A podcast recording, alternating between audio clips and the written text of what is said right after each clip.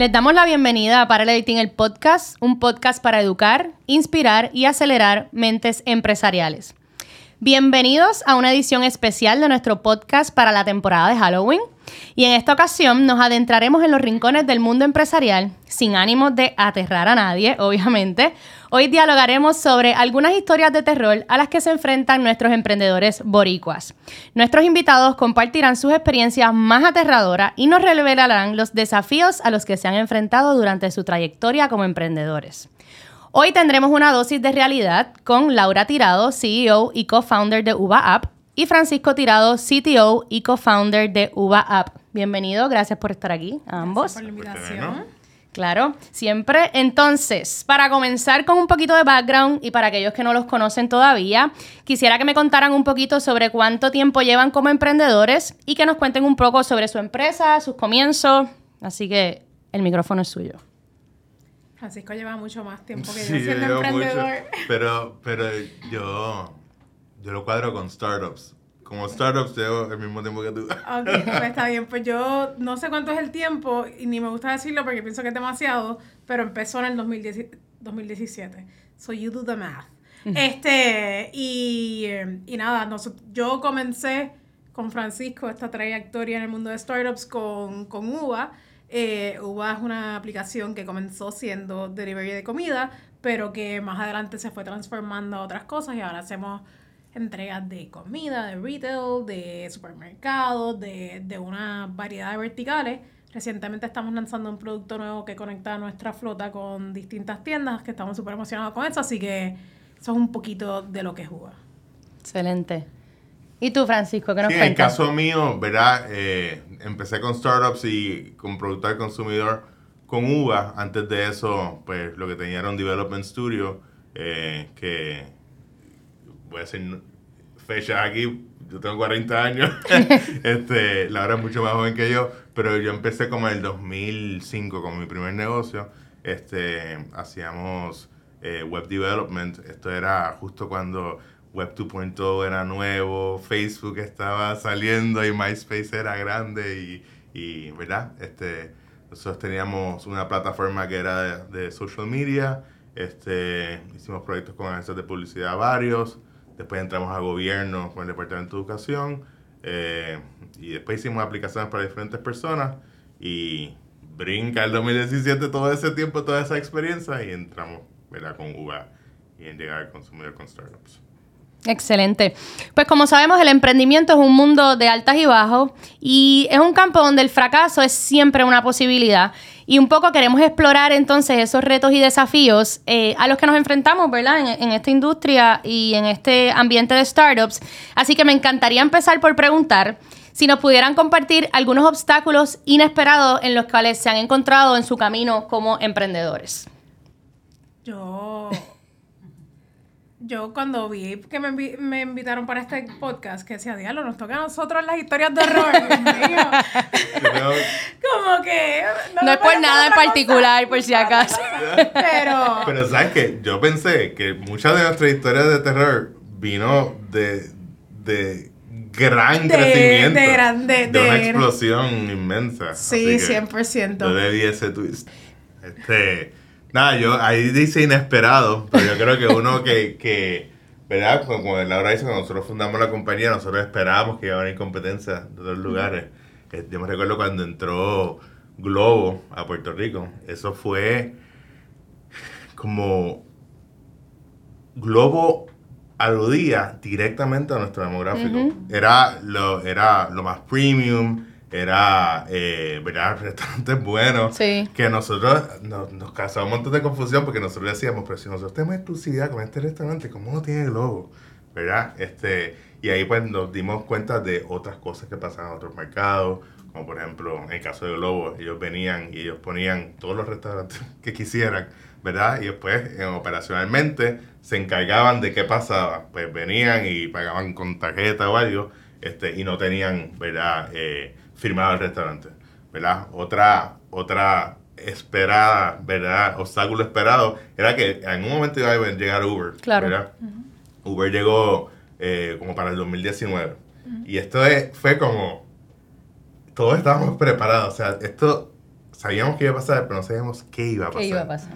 ¿Verdad? Este, eh, hubo como reacción de los medios, eh, de repente empezaron a comparar las aplicaciones, cuál, cuál tiene qué restaurante, era, era como, como la gente estaba haciendo como que eh, las, los exámenes o los, los tests, ¿verdad? De cómo voy a medir ahora los delivery apps.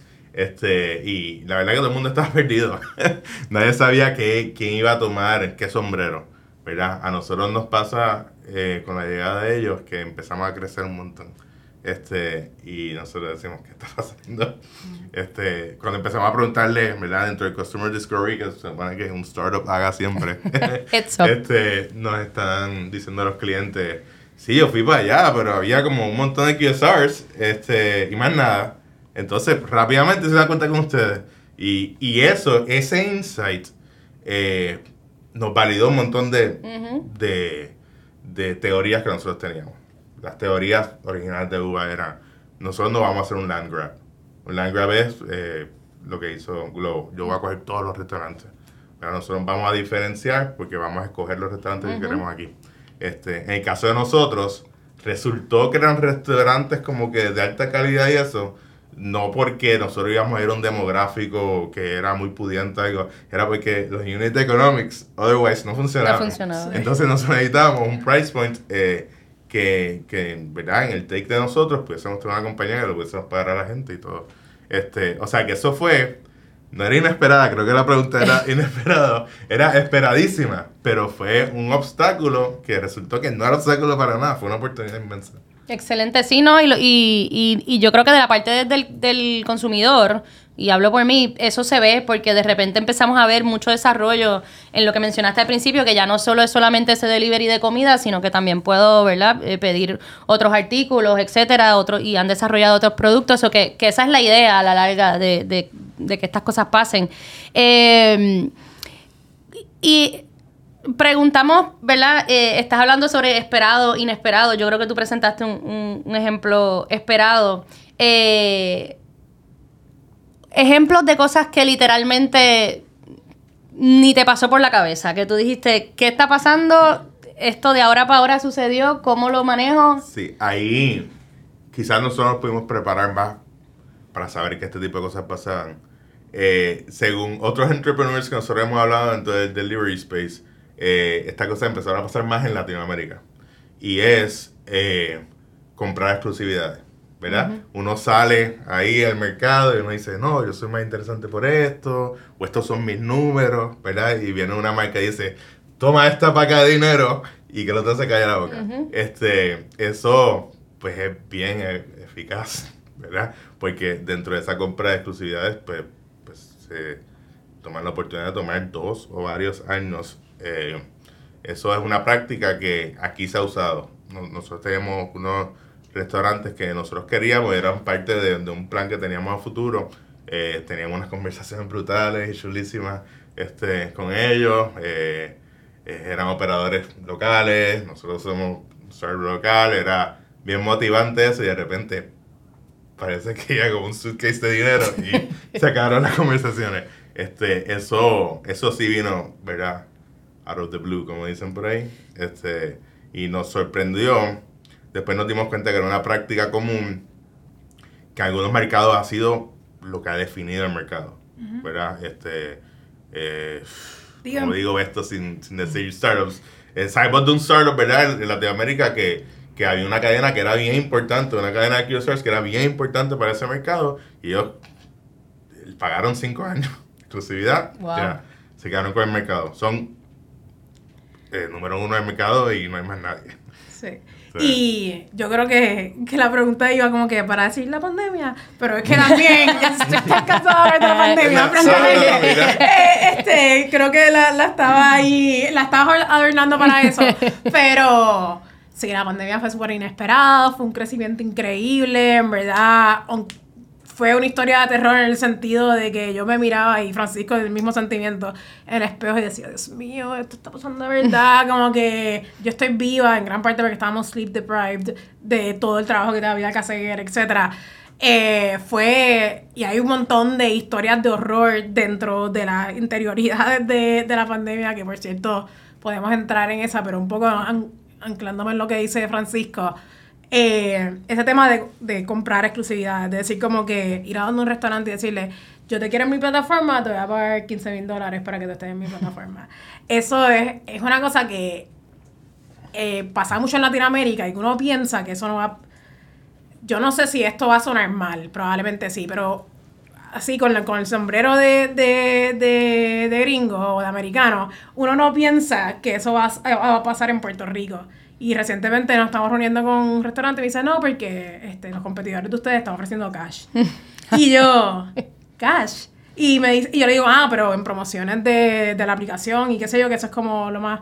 No, no, no, cash. Y yo, ah, ok, qué bien. Y me trae eso, me remontó una conversación que tuve con un amigo dominicano, que él decía, mano, en Dominicana hicieron lo mismo, compraron todo el mercado, ganaron y ahora están los comerciantes como que anda para el carajo. Nos vendimos, literalmente nos Sí, vendimos. porque tienes menos canales también de... Y tengo menos canales de distribución y ahora le están subiendo los precios. Ujú. So, es como una cosa que yo digo, I mean, I get it. Si yo estuviese del otro lado y me dicen, Toma "Ah, te 15 puedo- mil pesos". Te puedo pagar la nómina de, de, de una semana. Y yo como que, "No, ok, pues dale, perfecto, lo cojo.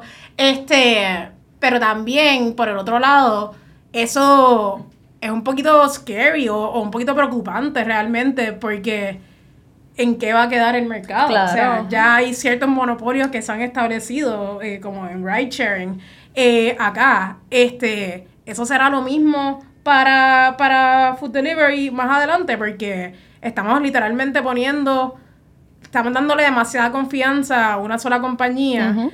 Y eso no es malo para, mira, en rideshare, tú te montas en, en, un, en un carro, por no decir su nombre, en estos días, y un viaje que te costaba 5 pesos te cuesta 30, Sí. 20, o sea, y son ese tipo de prácticas que uno dice, I mean, I get it, de nuevo, como que yo si tuviese todo el dinero del capital, que yo le decía al restaurante, bueno, pues te sentaste con la que no te va a dar dinero porque, porque no tengo 15 mil dólares para darte, este, te lo puedo dar en promociones y cosas así dentro de la aplicación, pero ciertamente no, no cash. Eh, y ese tipo de cosas que uno las ve, yo digo, de nuevo, súper alarmante, lo entiendo del otro lado, pero es como que, uh, ok, eh, cómo esto va a turn out en el futuro, ¿verdad? Eh, así que nada, estoy de esas, de esas sorpresas volviendo que, que, que son esperadas en verdad, Sí, porque sí, se sí. dan en otros mercados, pero de nuevo, quizás por mi, so- mi, so- mi sombrero americana, yo digo, no, eso no va a pasar aquí. Y, Y surprise, pasa. surprise, pasa. Y desde la perspectiva, ok, hemos hablado un poquito de ejemplos en cuanto a, ¿verdad? A lo, a lo que es en este caso UBA y las cositas que han sucedido que podrían llamarse un poquito historias de terror. Como emprendedores como tal, eh, eh, más bien como founder, eh, ¿tienen ese tipo de historias como de situaciones que han sucedido, no necesariamente... eh, obviamente van a estar relacionadas directamente a la empresa, pero, pero como, como founders, como, como aventurarse a ese, a ese mundo de emprender, eh, ¿tienen algunas historias así de terror que nos quieran compartir? Todos y digo de terror, pero, ¿verdad? todos, los, todos los días, eh, pero creo que mis primeras o las más que tengo latentes en mi cabeza son cuando empezamos. O sea, cuando, cuando empezamos, primero que yo pensé que uno lanzaba una aplicación y era como que lo prendo, funciona. ¿Verdad? Esa era como que mi noción de lo que era una empresa de tecnología. No era así. Qué sorpresa. Eh, y obviamente, pues no, teníamos conductores y eso. Y la realidad es que había momentos donde yo iba a hacer entregas y tal, y eso es normal, cada, cada founder le toca eso. Pero, por ejemplo, un momento hay lluvia, se me queda el teléfono sin carga y estoy como a dos minutos de entregarle a la clienta, pero literalmente no me acuerdo del apartamento. No me acuerdo del apartamento, no puedo entregar. Dios mío, yo me acuerdo que yo empecé a llorar, como que eran como las primeras cinco o diez horas, o sea, era como que bien temprano en el juego. Que en esos puntos, pues la reputación de uno, en Claro. verdad, o sea, es, es cuando empiezan a hablar bien o mal de ti o lo que fuera. Y yo me acuerdo, oye, como que no poder entregar porque no tenía el de esto y llegar a la oficina y coger el teléfono y restrañarlo así contra el piso. ¡Esto es una mierda! este, y después de eso hubo como que varios sucesos que, también por uno no saber, como que por la ignorancia de, de tener como que esas primeras exper- esas experiencias que you never want to fail, ¿verdad? Tú quieres ser como que lo mejor. Eh, me daban ataques de pánico en el carro mientras yo estaba guiando, a veces como que no, yo estaba guiando, no había comido todo el día, y como no había comido todo el día, yo tenía que vomitar de lo que no había comido, de lo que no había comido. Oh, tenía wow. esa sensación, era como que, en verdad, cuando hay otra empresa de, de delivery que Latinoamérica, de Latinoamérica, eh, latinoamericana que le dice a los empleados cuando van a entrar, ¿estás ready para comer mierda? Y era literalmente eso, era comer mierda porque, y perdón por... No, para nada, tranquila. eh, pero es porque al principio, pues, esas historias realmente pasan. O sea, uno se sienta así, uno está pasándola mal en lo que uno coge estructura y experiencia y tal. Y no me puedo imaginar con eso que cuentas, porque eso fue tu experiencia al principio, pero ahora con todos los drivers que ustedes tienen, que asumo que le pasarán cosas iguales, que ustedes las tienen que manejar día a día, que no quedan necesariamente de, de su control. Eh, Pues fíjate, no, no han sido tan malas porque en ese caso yo estaba enviando órdenes, No había guiando, sistema. no había sistema, no había nada. Ahora los, digo, los conductores Ahora tienen su lo- reto, tienen su reto, pero ellos son veteranos, o sea, este, ellos hacen esto todos los días, se levantan a la mañana, a las 5 de la mañana, están eh, trabajando todo el día, ellos, they know what they're doing. Yo no yo, yo ni guío. Yo ni tengo carro. Este, so, para mí era en verdad un montón y thankfully ahora hay como una estructura que funciona y 100% tienen sus retos un día como hoy que está lloviendo. Claro. Que los tengo aquí un pedazo en mi corazón porque sé que tienen que dejar el carro ahí para meterse en el restaurante para poder cumplir con la expectativa del cliente y se le mojaron los tenis y uno está como que ¡No! ¡Los tenis se mojaron! Eh, y todas esas cosas pasan, pero definitivamente ya hay como más yo, por lo menos, nada muy horror- horrorificante Ajá. que contar en, en la parte de los conductores. sí, la estructura te permite también resolver, asumo yo, cuando pasan. Claro. Pero a pesar de estructura, siempre hay. La historia de terror. eh, por eso la pregunta me quedó pensando como esto tendrá que ver con founder, el sentido de, de empezar, ¿verdad? Eh, ese founding event. And then, yo Esas creo que, son las mejores, pienso yo. Sí. No, yo, yo creo que te- historia de terror, nosotros hemos tenido como, eh, como tres o cuatro crasas, ¿verdad? Yo, yo voy a tirar ahí unos títulos que Laura va a entender a ver si ella quiere picar en una. Yo sé que hay una que ya no me va a querer hablar que es Dorado. Esa no. Ok. Este, Vamos a ver. No, eh, ok, esa no. Ahora nos dejan con Este, la intriga aquí. Hay una, una vez que perdimos como 20 o 30 mil dólares en un Ah, minuto. En un minuto, ¿cómo es posible? Cosa bien, bien como esa, esa, esa, Esa es divertida, esa puede contar. Esa, y, y actually, esa fue exciting, la pasamos súper bien. Ah, de verdad. La pasamos súper bien y en fin, tampoco perdimos porque llegó a- al destinatario el dinero, que eran muchas personas. Este, y era que nosotros estábamos haciendo con una influencer. No digas este, su nombre. Ok, estábamos haciendo un evento eh, donde el evento había un regalo secreto. Ok. ¿verdad? Y, y ese regalo secreto, como eh, había muchos regalos, ¿verdad? Pone que habían decenas de regalos, ¿verdad? Pero había uno bien importante que era secreto, que solo le tocaba a una persona. Este, pues este regalo secreto, nosotros acabamos de programar un feature en la aplicación que era como que tú podías pedir un item, pero ese item era un inventario para una persona y, y Ya. solo esa persona podía y después desaparecía. Ok. ¿verdad? Pero ese feature no sabíamos como que prenderlo, ¿verdad? En operaciones nunca se había usado, nunca nada. Entonces lo que resultó es que cientos de personas recibieron ese regalo único y secreto. Oh, wow. Este, Y el regalo eran 300 dólares. sí. Ok, ahí están los Este, 20,000. Este, y, y nosotros estábamos como que pasa, era un evento y de repente, ah, mira, pasó esto. Y estamos todos ahí, ¿verdad? Yo creo que estaba por teléfono, quizás no. Y de repente, yo digo a Laura, pero es que esto es como que esta cifra.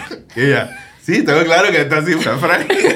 y ella como, ¿y qué vamos a hacer? Y dice, este, yo te voy a decir luego cómo esto se va a justificar y por qué tiene sentido, pero lo que vamos a hacer es pagarlo. Y vamos a pagar a todo el mundo.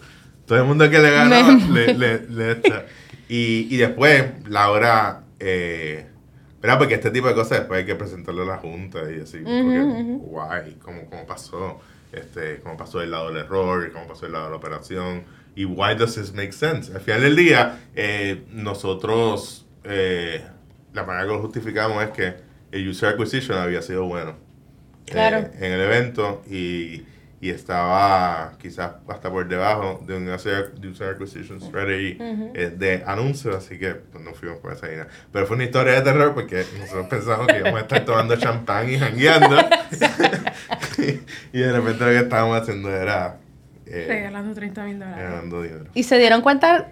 Ya hay momentos. Ok. Sí. Hay Sí, porque malo es que eso siga Fue bien rápido, fue bien rápido. Fue, de repente yo le di refresh a algo y se habían vendido 300 del artículo secreto.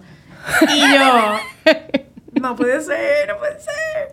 Eh, pero eso también, esa experiencia nos dio como las bases para cuando volviéramos a hacer otras cosas similares no nos pasaran. Y de hecho, volvimos a hacer otras cosas similares y no nos pasó eso. Claro. En parte porque no pusimos regalos de 300 dólares. Este, Sí, esas son esas cosas que pasan una sola vez y tú te aseguras que no vuelve a pasar. No, y, y no sé si estamos en historias de terror ya, pero... Este, pero- este episodio es de historias de terror, así que... A mí yo creo que, ¿verdad? La gente le cansa hablar de la pandemia, pero yo creo que el punto de vista de nosotros de la pandemia fue bien diferente al resto de las personas, ¿verdad? Porque eh, la percepción de la gente es como que, diablo, para la pandemia para ustedes fue un, un ¿verdad? Total, eh, como una fiesta. Y es como que, ujú. no. Yo recuerdo, yo hablaba con gente. La primera gran llamada que yo tuve este, eh, fue de Sebastián Vidal, que era, en, en esa época nosotros habíamos pasado por Parallel, era director en esa época de Parallel. Y, me, y dice, Francisco, hay una nueva economía, ¿verdad? Y ustedes están encima de ella. Y yo como que, ¿quién me habla? yo, yo empecé a buscar, ya yo estaba buscando todo lo, todo lo que está pasando en Europa y qué sé yo qué.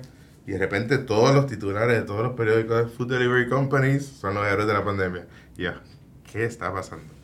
Eso, esa, esa primera llamada, eh, yo la torno a terror, ¿verdad? Porque este crecimiento rampante, gigante, que era como, eh, alguien decía, necesitamos contratar más conductores. Y, y las respuestas eran, monta un departamento de user acquisition, de, de, de driver acquisition, driver. ¿verdad? Contrata personas. Eh, la- la- las respuestas siempre eran bien grandes. Este, pero aparte de terror, es que para Laura y para mí, esto fue como que caímos en un limbo. Era un limbo. Uy, es verdad. Eh, se me paran los pelos. escalofriante para llevarlo a la-. Era un terror. Yo me recuerdo una vez, yo le hablé a una amiga y, y ella me estaba hablando de su experiencia de la pandemia. Y yo le digo, yo creo que yo me morí. Y que yo caí en un limbo de lo que yo conozco, que es el trabajo. Y que yo tengo que pagar el resto de mi vida trabajando. Ese era el feeling. El feeling era nosotros nos despertábamos 4 o 5 de la mañana, nos dormíamos todas las noches a las 11 y la cantidad de, eh, de, o sea, los project management tools de nosotros eran endless, eran endless. Y, y eso fue trabajo, trabajo día y noche, todos los días, como por un año y medio. Eh, y fue un limbo largo. Sí, Largo. fue bien largo. Durante la pandemia pasaba con un... Y esto yo lo cuento un montón de veces, pero es que es de las cosas como más terribles para mí. Pasaba que tú podías ordenar de un restaurante 100 mil veces. Y el restaurante obviamente no tiene no puede atender 100 mil Claro. transacciones.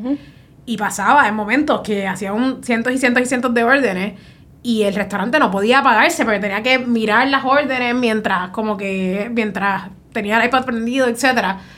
Eh, y le seguían entrando órdenes y le seguían entrando órdenes y le seguían entrando órdenes.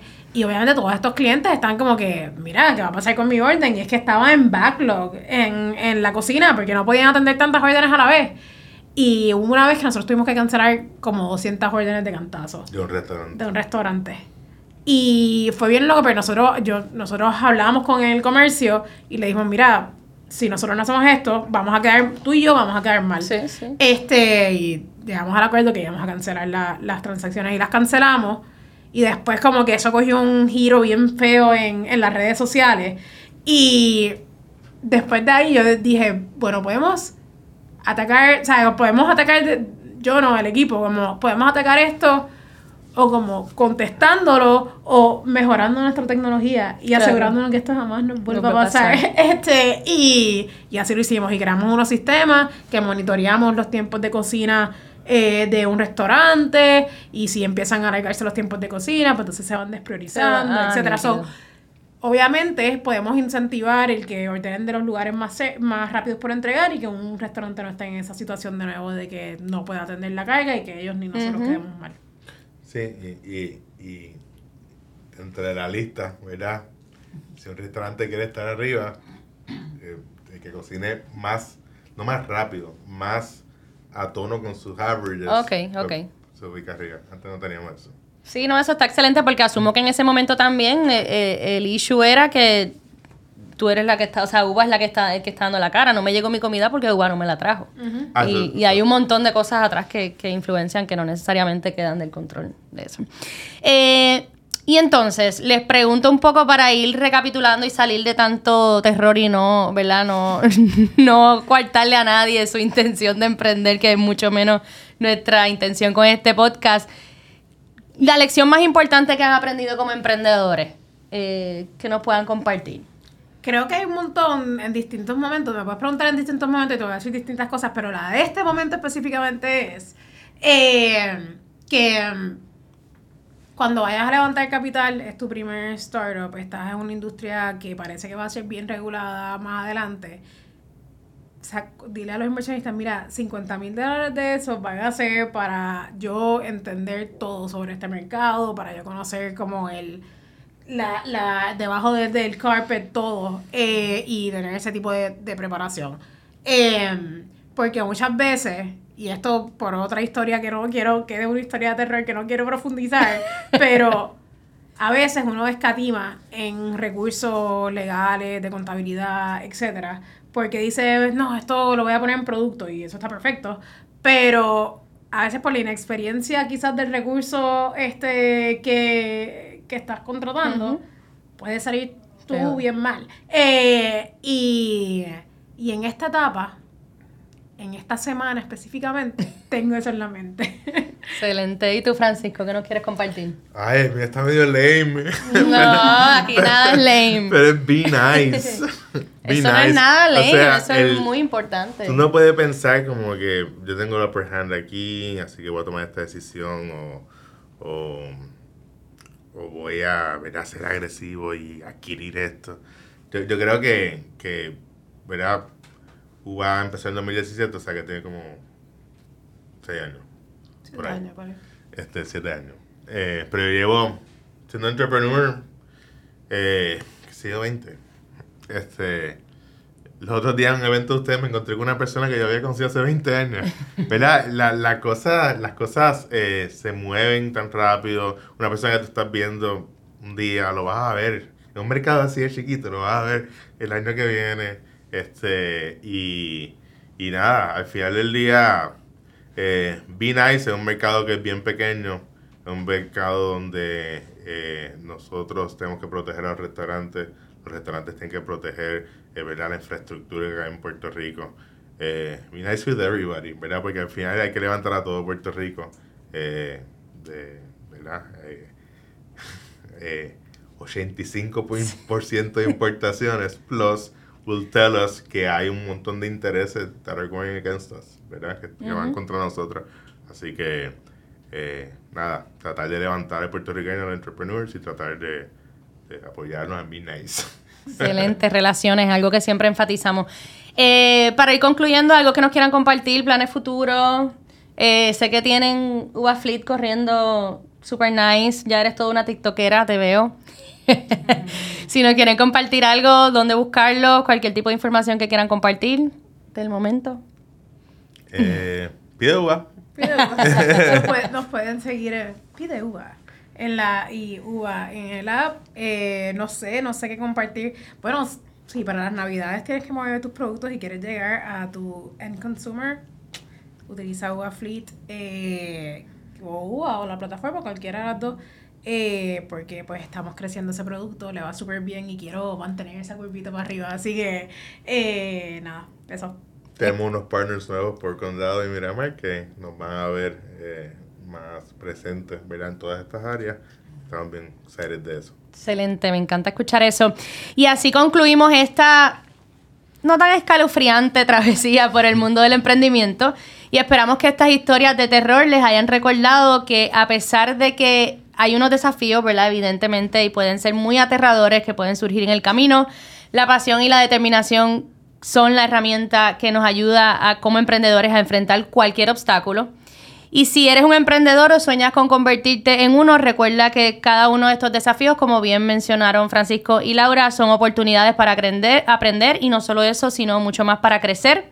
Así que las historias que hemos compartido hoy son solo una prueba de que hasta en los momentos más oscuros, para quedarnos en el tema de Halloween, ¿verdad? Se puede y esto es eh, ejemplo de eso. Así que nuevamente les exhortamos si les gustó este episodio y quieren escuchar más sobre Paralating el podcast en cualquiera de tus plataformas de streaming favoritas, nos pueden encontrar. Así que Paralating el podcast, los esperamos en la próxima. Gracias. Gracias a ti.